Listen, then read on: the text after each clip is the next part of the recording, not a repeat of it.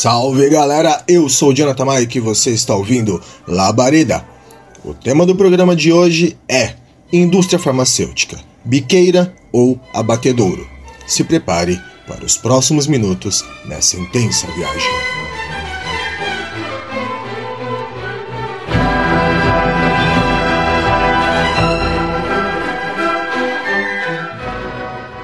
Uma vacina universal contra a gripe isto é, uma vacina que visa as partes imutáveis da superfície do vírus, tem sido uma possibilidade durante décadas, mas nunca considerada lucrativa o suficiente para ser prioridade. Mike Davis. Vivemos em um mundo de ideologias e discursos ao vento, de ideias virtuais e conceitos abstratos, jamais praticados, mas que ditam o nosso modo de vida. Criam uma verdade uma sensação de justiça, de igualdade, de direitos adquiridos, mas que até mesmo as pessoas menos iluminadas sabem que são ideias falsas. Nós sabemos que a justiça é enviesada. Nós sabemos que a igualdade na prática é demagogia. Nós sabemos que direitos adquiridos, eles são momentâneos. E isso se aplica a Declaração Universal dos Direitos Humanos da ONU, publicada em 1948. Eu poderia falar sobre a carta inteira, sobre cada um dos artigos, mas aqui eu vou falar somente sobre o artigo 25, dedicado à saúde. Todo ser humano tem direito a um padrão de vida capaz de assegurar-lhe e à sua família saúde e bem-estar, inclusive alimentação, vestuário, habitação, cuidados médicos e os serviços sociais indispensáveis. Tem direito à segurança em caso de desemprego, doença, invalidez, viuvez, velhice ou outros casos de perda dos meios de subsistências ou circunstância fora do controle. A questão do padrão de vida cai por terra quando comparado com a realidade a partir do momento que a ONU, por meio do Banco Mundial, em 2018, assume que metade da população é ou está na linha da pobreza, isto é, 3,4 bilhões de pessoas estão na linha da pobreza. Devido a essa situação, a classe trabalhadora se vê impossibilitada de prover a sua própria saúde devido a esse estado de pobreza e miséria generalizada no globo. Diversos estados-nação, frente a isso, inserem em suas constituições a saúde como um direito básico, é o caso da Constituição Brasileira, dos seus artigos 196, 197 e 198. Isso tem motivo, e não é bondade. Afinal, para que os trabalhadores e trabalhadoras sejam explorados, eles precisam estar vivos. É necessário que haja pelo menos um mínimo de saúde para que todas as funções do mundo do trabalho sejam feitas de forma regular e sem interrupções. Mas como tudo que há de necessidade humana, seja do estômago ou da fantasia, se torna mercadoria, a saúde ou a doença não fogem disso. A vida humana também é transformada em mercadoria. Isso gera um entrave. Por quê? Sistemas universais e públicos de saúde, quando são eficientes, são um empecilho para a indústria dos carniceiros, que vê na doença uma fonte quase infinita de lucro. Afinal de contas, todo mundo adoece. Percebe-se tanto que a saúde é uma máquina de dinheiro que até mesmo o rei do capitalismo, os Estados Unidos, prefere garantir o lucro das redes hospitalares do que criar um sistema universal de saúde. Todo dia o juramento de Hipócrates é quebrado. Pessoas morrem na fila de atendimento ou sem atendimento nos Estados Unidos. Segundo estudos do American Journal of Public Health, por ano, morrem 50 mil norte-americanos porque não tem atendimento médico, ou seja, porque não tem convênio médico. E eu trago para vocês aqui uma tabela de preços dos hospitais norte-americanos. Uma ambulância ela custa de 224 dólares até 2.200 dólares.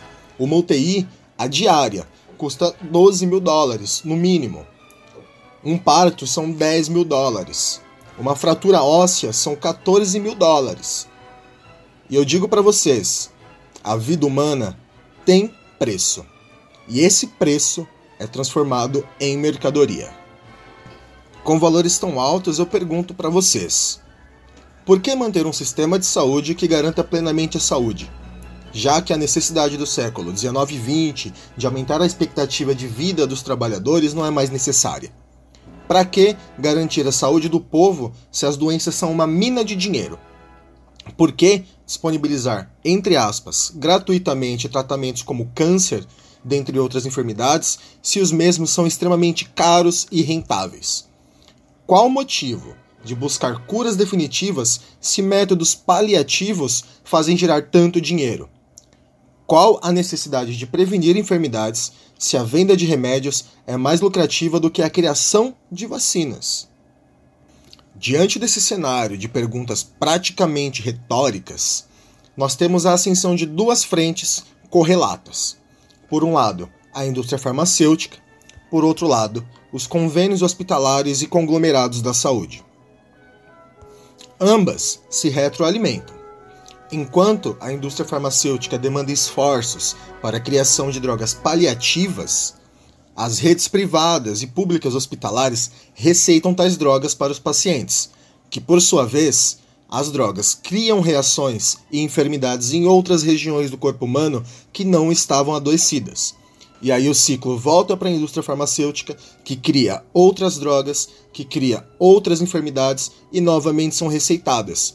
Isso joga a população no looping infinito de narcóticos, e tal lógica mercadológica ultrapassa as fronteiras dos laboratórios e dos consultórios médicos, tornando a automedicação uma realidade.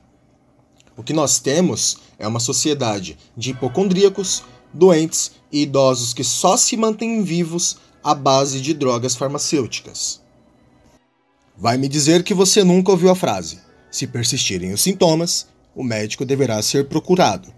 Ou seja, Somente se os sintomas persistirem ou se piorar o estado da enfermidade que você não sabe que tem, você deve procurar um médico. Mas, Jonathan, então você está falando pra gente não tomar remédio e não ir no médico? Não. A minha crítica não é com a medicina e nem com a farmacologia. Essas áreas do conhecimento são de vital importância para a existência humana.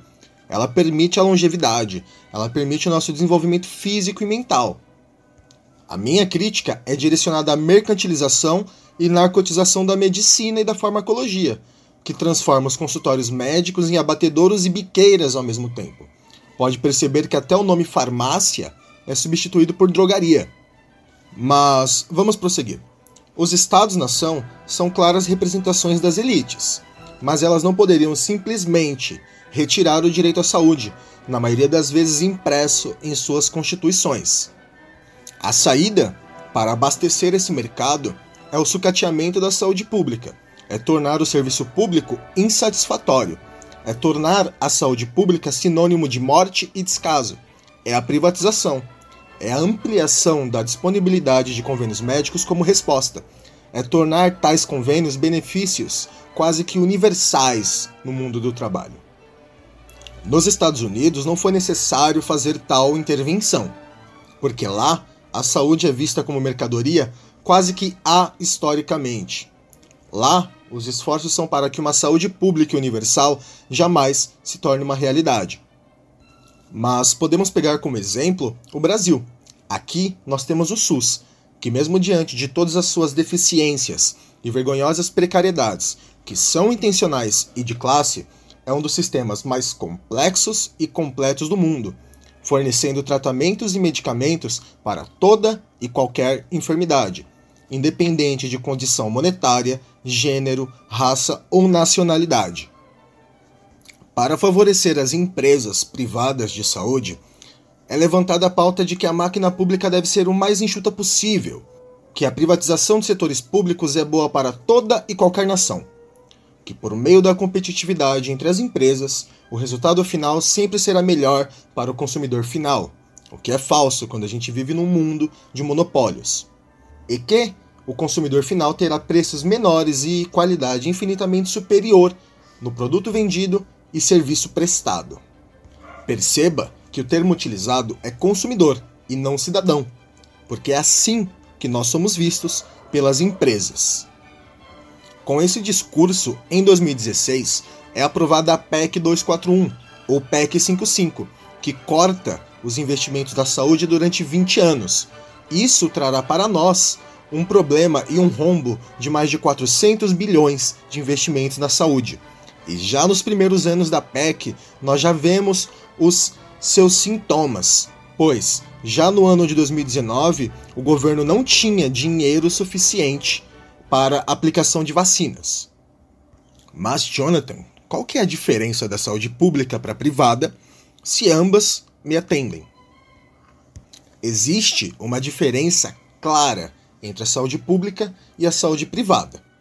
A saúde pública tem teor social, tem o objetivo de universalizar o atendimento, tem o objetivo de resguardar a população e prevenir doenças. Já a saúde privada tem como objetivo claro o lucro.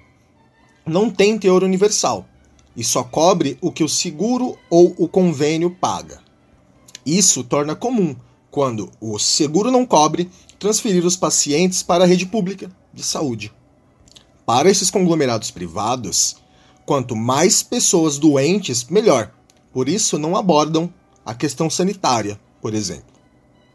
Quanto mais pessoas doentes, mais clientes. Na indústria farmacêutica é bem semelhante.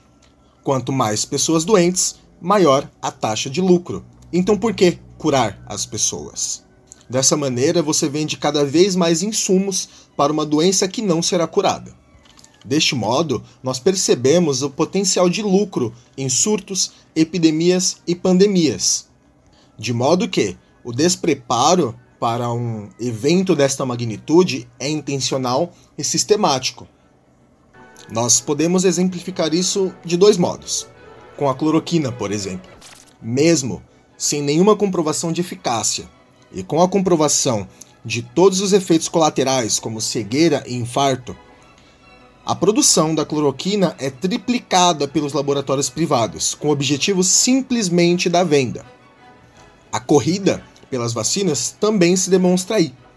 Afinal, é, não existe essa corrida pela necessidade ou pelo número de mortos que estão ocorrendo pelo globo, mas sim porque existe a possibilidade de países como China e Rússia quebrarem a patente da vacina. Afinal de contas, já tivemos outras epidemias de coronavírus. O vírus não é novo, mas o potencial de lucrar com esse vírus é novo é recente e é urgente, porque quanto mais rápido na nossa situação sair uma vacina, maior o lucro. Parafraseando o criolo, fique atento, irmão. Quando a maior produtora de remédios também produz veneno e agrotóxico, fique atento. Fique atento. Para concluir esse podcast, eu digo para vocês: devemos defender a ciência e levantar a sua bandeira devemos defender a medicina, devemos defender o SUS, mas também devemos lutar contra essa mercantilização desumana e imoral dessa indústria que lucra com as nossas doenças e com a nossa vida e morte. Obrigado a todo mundo. Quem gostou, curte, compartilha, manda para as amizades e eu venho trazer uma novidade para vocês. No dia 28 de agosto, eu fiz o lançamento do meu primeiro livro, que se chama Proibido Não Comprar A Distopia de um Mundo Distópico. Ele já está disponível à venda na Amazon, e é só pesquisar na Amazon ou entrar no Instagram, arroba Devaneios Imperfeitos. Lá também tem o um link para a compra. Eu espero que vocês gostem e me deem um feedback de vocês. Como sempre, lavem as mãos, usem máscara fogo nos racistas e carinho nos animais. Valeu!